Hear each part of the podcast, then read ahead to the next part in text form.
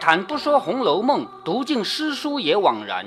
欢迎走进猫哥祥说《红楼梦》，我们一起品味中国古典小说的巅峰之作。我们来看《红楼梦》里的中秋啊，《红楼梦》里面过节过了好多，前面写到的节热热闹闹的，但是这次的中秋呢，写的总觉得怪怪的，因为他们家在败落。这个在这样的大环境里面，一个节日过得也很凄凉。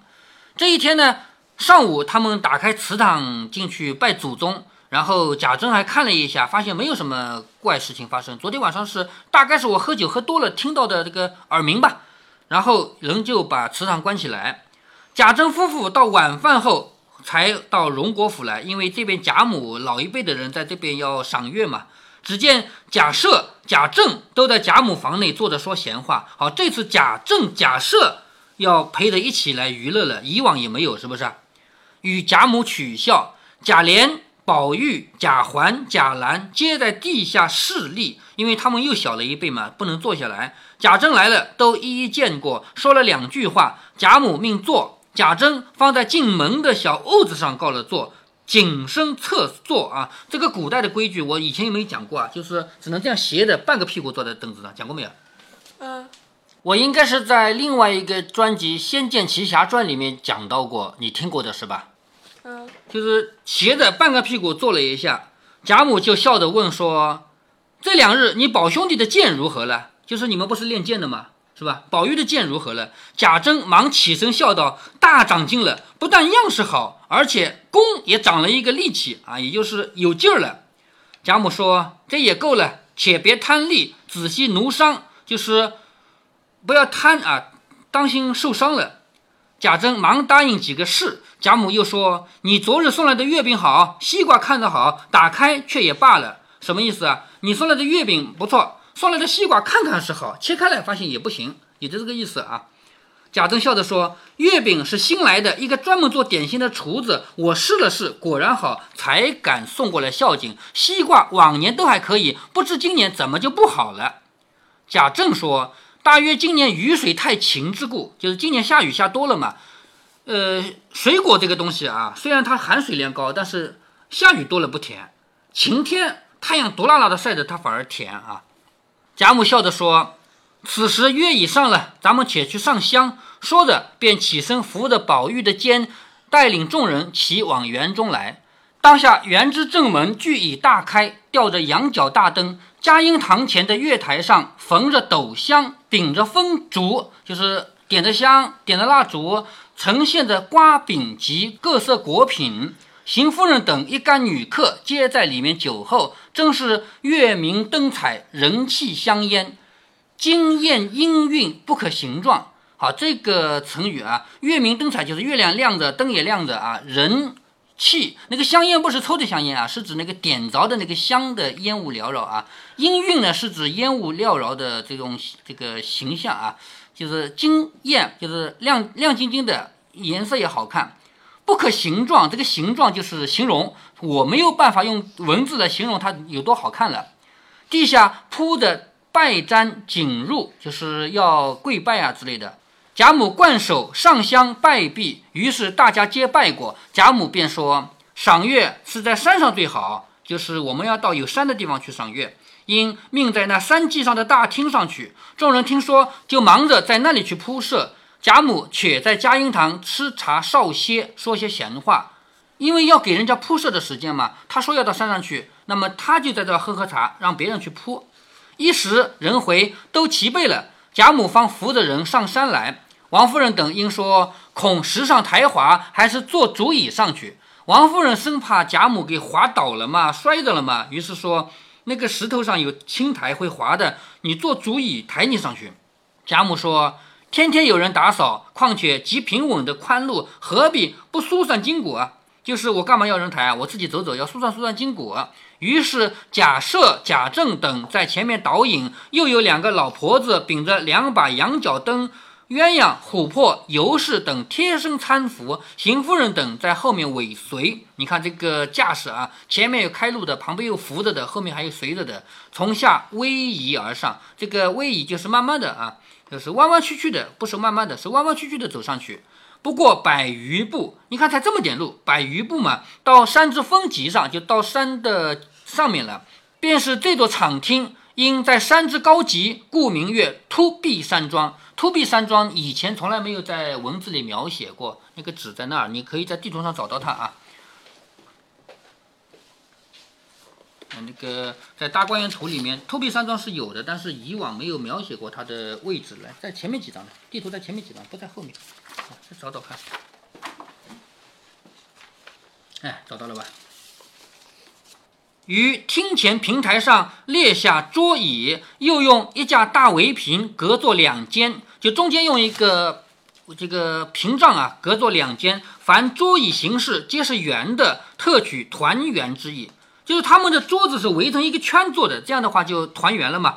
上面居中，贾母坐下，左垂手是贾赦、贾珍、贾琏、贾蓉，右垂手是贾政、宝玉、贾环、贾兰。团团围坐，只坐了半壁，下面有半壁余空，就是做了个半圈。贾母在中间，这边是一几个人，这边几个人，做了半圈。贾母笑着说。常日倒还觉得人少，今日看来还是咱们家的人也很少，算不得什么。想当年过的日子，到今夜男女三四十个，何等热闹！今日就这样，人太少了。但要叫他们几个来，他们都是有父母的，家里去应景，不好来的。如今叫女孩们来坐那边吧，什么意思啊？贾母觉得太不够热闹了。那贾母的意思就是。前几年我们过年过节那么多人，为什么到今天人变少了呢？人变少当然没有都死光了，但是通过这个这样的描写，就是在告诉我们他们家过得很凄凉了。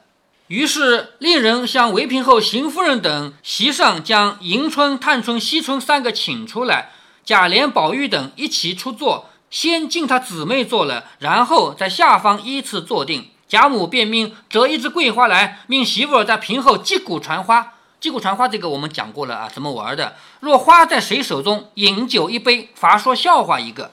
于是先从贾母起，次贾赦一一接过。鼓声两转，恰恰在贾政手中住了。好，这回贾政得讲笑话了吧？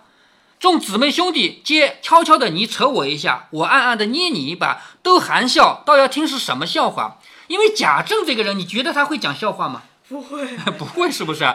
贾政这个人就是这么死板刻板的人，要听听他讲什么笑话。这个击鼓传花传到他手里来了吗？贾政见贾母喜欢，只得承欢，因为妈妈要开心嘛，就只好陪的。方要说时，贾母又笑着说：“若说了不笑，还要罚的啊！就是让你讲笑话，你讲了不笑怎么办？是不是要罚的？”贾政笑着说：“只得一个，说了不笑，我也只好罚了。”就是我想到一个笑话了，但是如果说出来你们不笑，那我就罚吧。于是说一家子有一个人是最怕老婆的，才说了一句，大家都笑了。好，讲怕老婆的故事，因从不曾见贾政说过笑话嘛，所以才笑。他们不是因为这个笑话好笑，他们是因为贾政第一次讲笑话，所以就觉得笑。贾母笑着说：“这必是好的。”就是贾母听了一句开头说有一个人怕老婆，他以为这是一个好的笑话啊。贾政笑着说：“若好，老太太你多吃一杯。就是如果我讲的好，那你就多喝点酒。”贾母笑着说：“自然。”贾政又说：“这个怕老婆的人，从来不敢多走一步。偏那一天是八月十五，你看讲到八月十五了啊，到街上买东西，便遇见了几个朋友，死活拉到家里去喝酒，不想喝醉了，便在朋友家睡着了。第二天才醒，后悔不及，只好回家赔罪。”因为他怕老婆呀，当天没回来，第二天回来不要向老婆赔罪吗？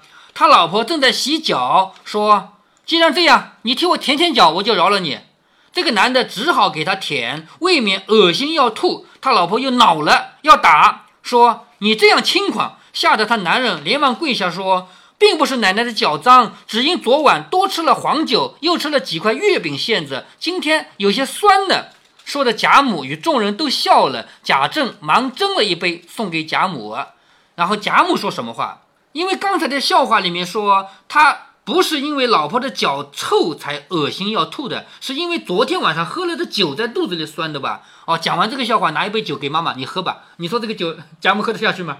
为什么会喝不下去？就是讲了个恶心的笑话，而且还跟酒有关系。讲完了，来喝酒，是不是？所以这个故事。说明什么？说明贾政这个人不会讲笑话，偶尔讲一回笑话还把人给恶心到了。贾母既然他儿子把酒送过来了嘛，他说：“既然这样，快叫人取烧酒来，别叫你们受累。”这句话你一定听不懂什么意思啊？因为前一天啊，就是笑话的那个人啊，之所以恶心吐，是因为喝了黄酒，喝黄酒会吐，那换换烧酒，懂了贾母的意思了吧？好，众人都笑起来。这回是贾母的笑话，看来是贾母讲笑话比贾政要提高一招，是不是啊？好，于是又击鼓，便从贾政传起，可巧传到宝玉，停了。下面该宝玉来讲笑话了。那你想宝玉该怎么讲？他两难了。为什么两难？为什么？他要讲个笑话不好笑呢？啊，这个小孩没本事，是不是？嗯，他要讲个笑话很好笑呢。他老爸说，这个小孩也就会油腔滑调、油嘴滑舌，是不是？那因为老爸在面前，所以他不好讲笑话，这是两难的处境吧？所以贾宝玉他没有办法了，他在那儿不安，可是花又在他手里，他就只好说什么？他说笑话我不会讲，我就做一首诗吧。这个说明贾宝玉很聪明，他写诗，老爸肯定夸奖他呀，是不是呀？他老爸希望贾宝玉好好念书吗？能写诗不是很好吗？所以贾宝玉刚才我说过他的两难处境，他讲笑话笑好笑也不行，不好笑也不行。于是他说我不讲笑话了，我就改吧，我就写一个诗吧。贾政说，既然这样，献一个秋字，就即景做一首诗，就是要写一个秋天的诗。如果好就赏你，如果不好，明日仔细。就是写的好了我就奖你，写的不好我罚你。贾母忙说：“好好的行令，怎么又要作诗了？”也就是贾母是不同意的，我们要开心的嘛，怎么又管起儿子的学习来了？贾政说：“他能的。”贾政就是认为自己的儿子作诗是很在行的嘛。贾母听说，就这样就做了，命人取了纸笔来。贾政说：“只不许用那些冰玉金银彩光明素等堆砌字眼啊，平常写月亮什么冰玉。”金银彩光明素是不是就这样写的？贾政说：“你要写月亮，不许用这些字，那怎么写？是不是？不许用这些字，要另出几件，要要是你自己的字，试试你这几年的情思，就是看看你这几年有没有进步了。”宝玉听了，碰在心坎上，遂立想了四句，向纸上写了，呈与贾政看，倒是没了，省略号，因为这里作者没写完。作者这首诗还留着，将来补的，但是自己命太短了，后来死掉了，所以我们不知道曹雪芹要在这里写一首什么诗。贾政看了，点头不语，就是不说话，也没说好，也没说不好。贾母见这般，知无甚大不好，就是贾母看就知道并不是很差。如果很差的话，贾政不是要生气了吗？是不是？便问怎么样？贾政因遇贾母喜悦，便说难为他。只是不肯念书，到底词句不雅，就是难为他，就是说写的还可以了，只不过因为他念书念的少，到底写的还不是很好。贾母说这就罢了，他能多大，定要他做才子不成？他才十几岁嘛，你一定要他写多好啊，是不是啊？这就该奖励他，以后越发上心了。贾政说正是，应回头命两个老妈妈出去吩咐房内的小厮，说把我海南带回来的扇子取两把给他。这就是给贾宝玉的奖赏，两把海南带回来的扇子。宝玉忙拜谢，人复归坐行令。当下贾兰见奖励了宝玉，他便出席，也做一首递给贾政。贾兰不是击鼓传花传到他的，因为他的叔叔贾宝玉写了诗，而且贾政觉得还可以，他就主动出来，我也要写一首诗。于是他写诗给贾政看，啊，也是个省略号，不知道写了什么。贾政看了，喜不自胜。贾政看了很高兴，并讲与贾母听时，贾母也十分欢喜，也忙令贾政赏他。于是大家归坐，复行起令来。好，你看这个回目啊，赏中秋，新词得佳称。佳称就是对将来来说是一个好的结局，就是这首诗一定能够预示着他们将来有一个比较好的结局。但是《红楼梦》明明是一部悲剧啊，明明最后是整个家族败落啊，好的结局在哪里呢？所以。我们结合第五回的那些内容啊，第五回你还记得你那么多诗吗？结合那个内容，再结合这里的这个回目，我们可以得出一个结论：在他们贾家整体败落以后，只有贾兰一个人后来通过考试当上了官，而他的妈妈因为儿子考试当上官了，所以他也成了这个诰命夫人，因为当官人的妈妈嘛。但是他的命太短，当上诰命夫人没多久就死掉了。这个跟前面第五回的内容是合得上的。这次在贾赦手里了。你想啊，贾赦和贾政这两个人都是不讨喜欢的吧？贾政前面讲个笑话恶心人了，是不是啊？那贾赦该讲一个什么样的笑话呢？这什么样的？假设我提醒你一下啊，前面他要鸳鸯没要到，是不是？他向贾母要一个小老婆鸳鸯没要到，所以假设心里一定是觉得贾母不好的嘛，一定是一定是不会那么对贾母服服气气的嘛。而且你想啊，他们家里还分两个帮派，一个是邢派，一个是王派，邢派又是失败的一方，所以假设明明是长子，明明儿子。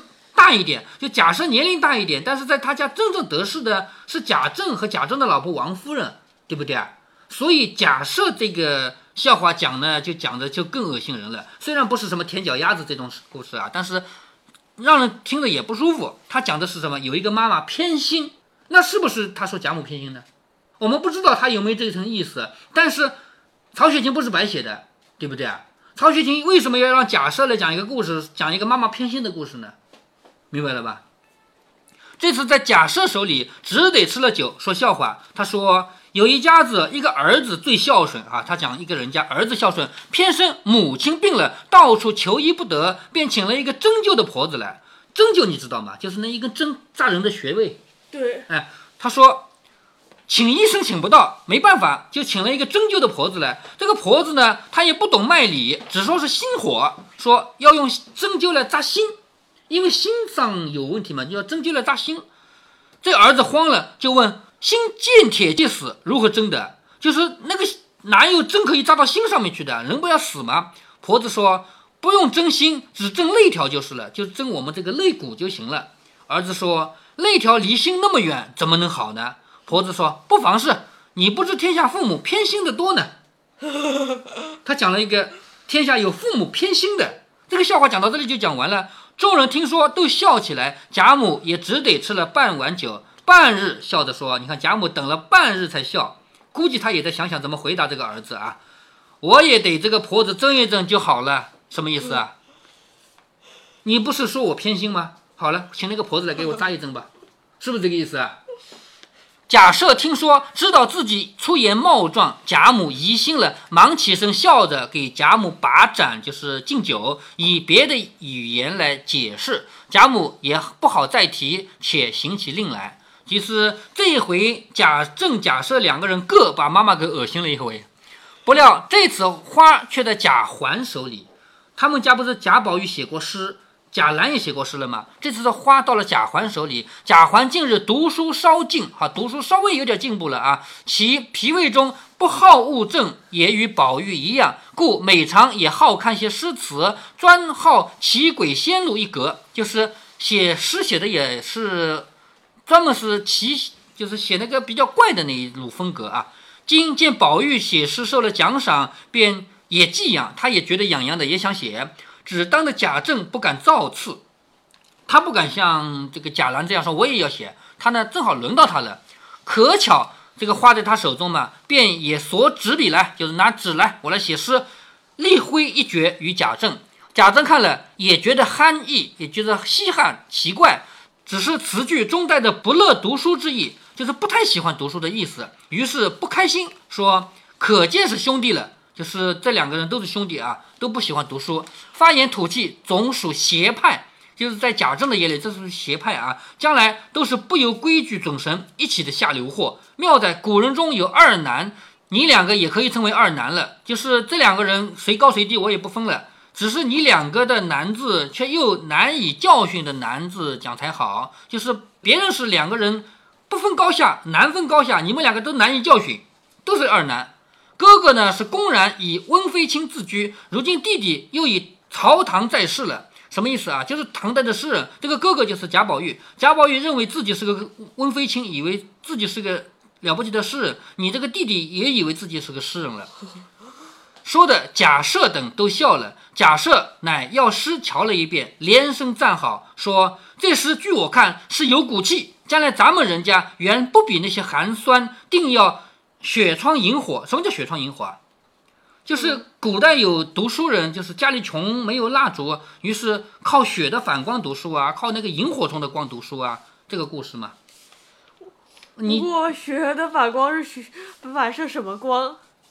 夜里的月光吧，是吧？这个故事还有一有个，月光还还不够读书吗？其实这个故事就是胡编的。在月光下直接看书和月的反雪反光读哪个更亮啊？当然月光直接读更亮了，是不是啊？还有一个笑话嘛，说张三李四两个人啊，其中一个是用雪的反光读书的，另外一个呢是用萤火虫的光读书的。其中张三去拜访李四，听说李四是用雪的反光读书，很认真啊，他要去看看他。结果跑跑他家一看，大白天的不在家读书，在看天，什么时候下雪呀？怎么还不下雪呀？然后过了几天，李四去张三家拜访，跑到张三家不在家，问他家人说哪去了？到外面抓萤火虫去了。就大白天的都不读书，晚上在装。这个是一个笑话啊，就是利用这个雪窗我萤火萤火虫和白天怎么看得到？就是个笑话嘛，不管了啊。说我们不比那些寒酸，我们不是那么穷啊，用不着雪窗萤火，一日蟾宫折桂，方扬眉吐气。就是养以后这两个孩子考试考中了以后，我们就扬眉吐气了。咱们的子弟都原该读些书，不过比别人略明白些，可以做的官时就跑不了一个官的，何必多费了功夫，反弄出书呆子来？所以我爱他这个诗，竟不失咱们侯门的气概。这个是假设的意思。假设认为咱们家的人，因为咱们家是公侯人家，咱们家是有世袭官员的。假设自己不是世袭当官的吗？对不对？咱们家是不需要去凭考试的，所以稍微比人家多读一点书就可以了，用不着凭着考读书去考官。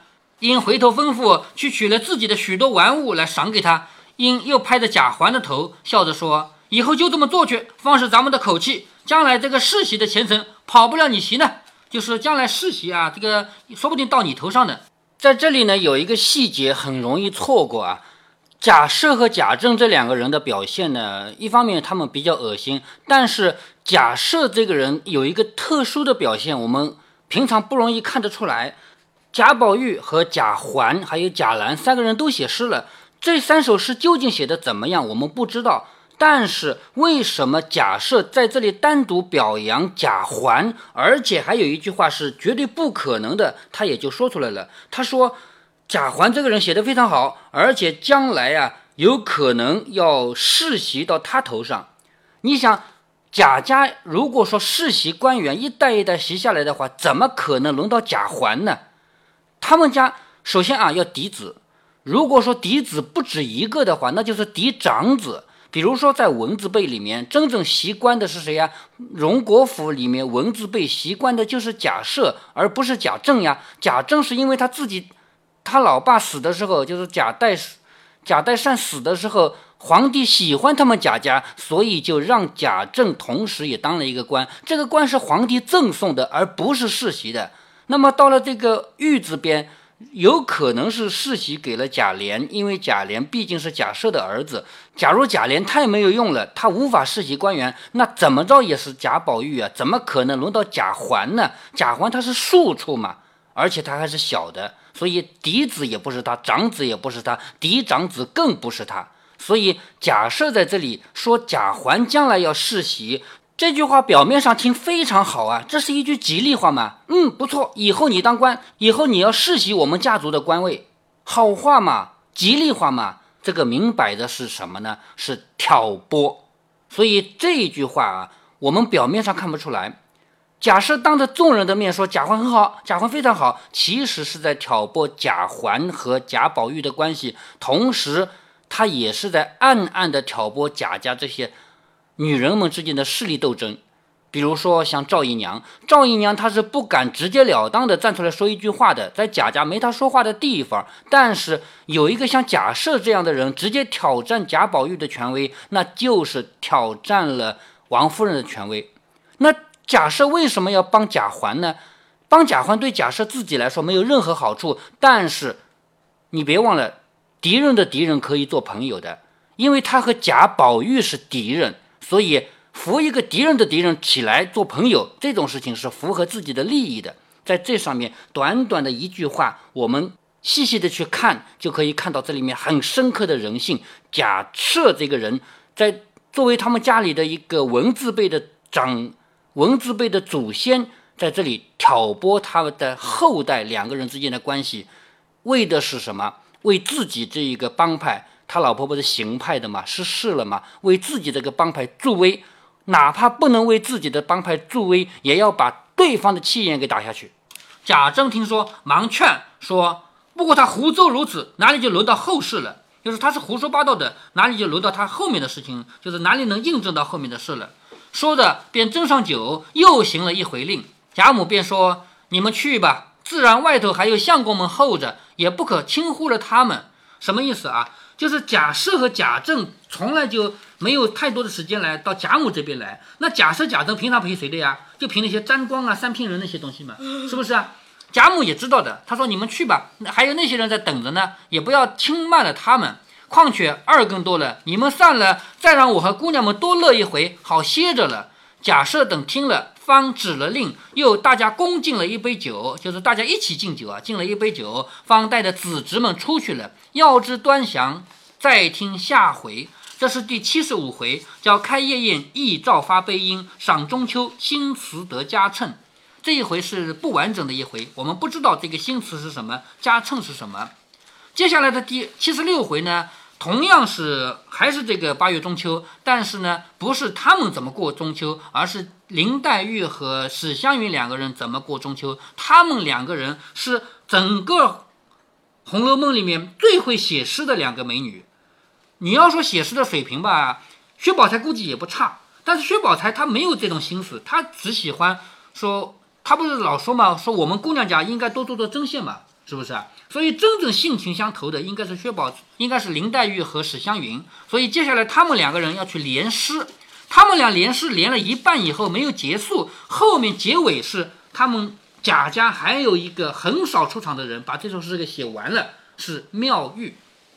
所以妙玉在这儿还要有一个精彩的出场。前面妙玉出过一回场的吧？我们看到他那个喝过茶的盅子不要了，要扔掉，是不是？看到他那么清高。但是这一回妙玉她也要隆重的出一回场，就是把林黛玉和史湘云两个人续了一半的诗给写完了，这是他们三个人的传记。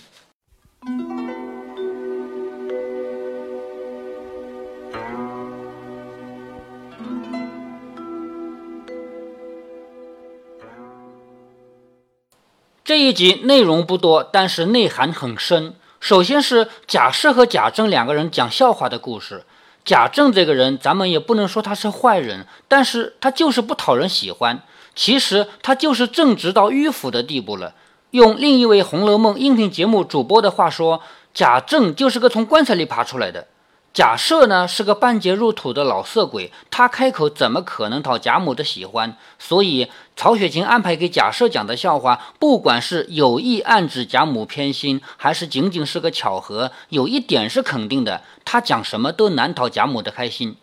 不过话又说回来，在现实生活中，如果您发现身边也有贾政、贾赦这样的人，请记住，世上每一种性格的人都有他的可取之处。如果您作为老板想要招聘员工，您一定要考虑一下自己不同的岗位需要怎么样的员工。说不定您需要的正是贾政。在猫哥身边有这样两个人，一个从小老实透顶，所有人都说这个是个好孩子啊；另一个人从小夸夸其谈，所有人都说这孩子将来没出息。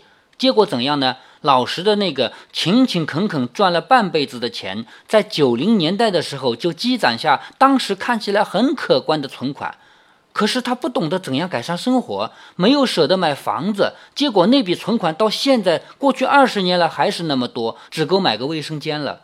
而另一个夸夸其谈的人做了产品销售这样的岗位，很善于把产品卖出去，赚了一点钱以后自己做起了老板，也很善于谈成业务。所以，猫哥的观点是：人不管什么样的性格，都有合适他的岗位。关键一点是，不要有坏心，不要违法乱纪，坑害他人。如果贾政这样的人出现在我身边，我一定能为他找到合适的岗位。至于下面这两代三个人的表现，猫哥还要着重一说：贾宝玉是轮到讲笑话，灵机一动写了诗的。按照曹雪芹的人物设定，这样聪明的事儿一定得贾宝玉来做，所以在他们三个人中，第一个轮到的必须得是贾宝玉。那第二个为什么是贾兰呢？同样是因为曹雪芹对他的性格设定。猫哥刚才已经提到了贾兰后面的结局，那就是整个家族只有他重新走向了荣华富贵。但是为什么会有这样的结局？请大家记住这里留下的这个问题，同时也请大家回忆一下整本《红楼梦》全书究竟让贾兰出场多少次，每一次出场给他安排了怎样的细节故事。只有您把整部《红楼梦》中所有跟贾兰有关的内容全部集合起来，您才有可能理解曹雪芹对贾兰这个人物的设定。在猫哥读完《红楼梦》以后，会专门花点时间对红楼人物进行终极点评。到那个时候，猫哥会抛出最终答案，告诉你贾兰身上所有的善与恶。当然，这回写诗的还有贾环，他为什么也要轮到写诗？这当然是曹雪芹必须的安排。他为什么不是自己抢着写的？这也是因为曹雪芹的人物设定。贾环必须写诗，是因为假设必须借着夸奖的名义做挑拨的实质。如果您觉得猫哥的读书分享有益有趣，欢迎您点击订阅，这样您将在第一时间收到猫哥的更新提醒。如果您有什么要对猫哥说的，不管是赞还是批评，不管是提建议还是唠唠嗑，欢迎您在节目下方留言。您也可以加猫哥的公众号，四个字“猫哥在线”。您还可以加入猫哥的听友群中，微信群呢，用语音节目没有办法说清，还是 QQ 群方便，群号为八四九九六六八九九。不管加入 QQ 群，还是微信群，还是在节目下留言，还是在公众号留言，您都可以围绕着书中的智慧和读书的乐趣畅所欲言。好，再见。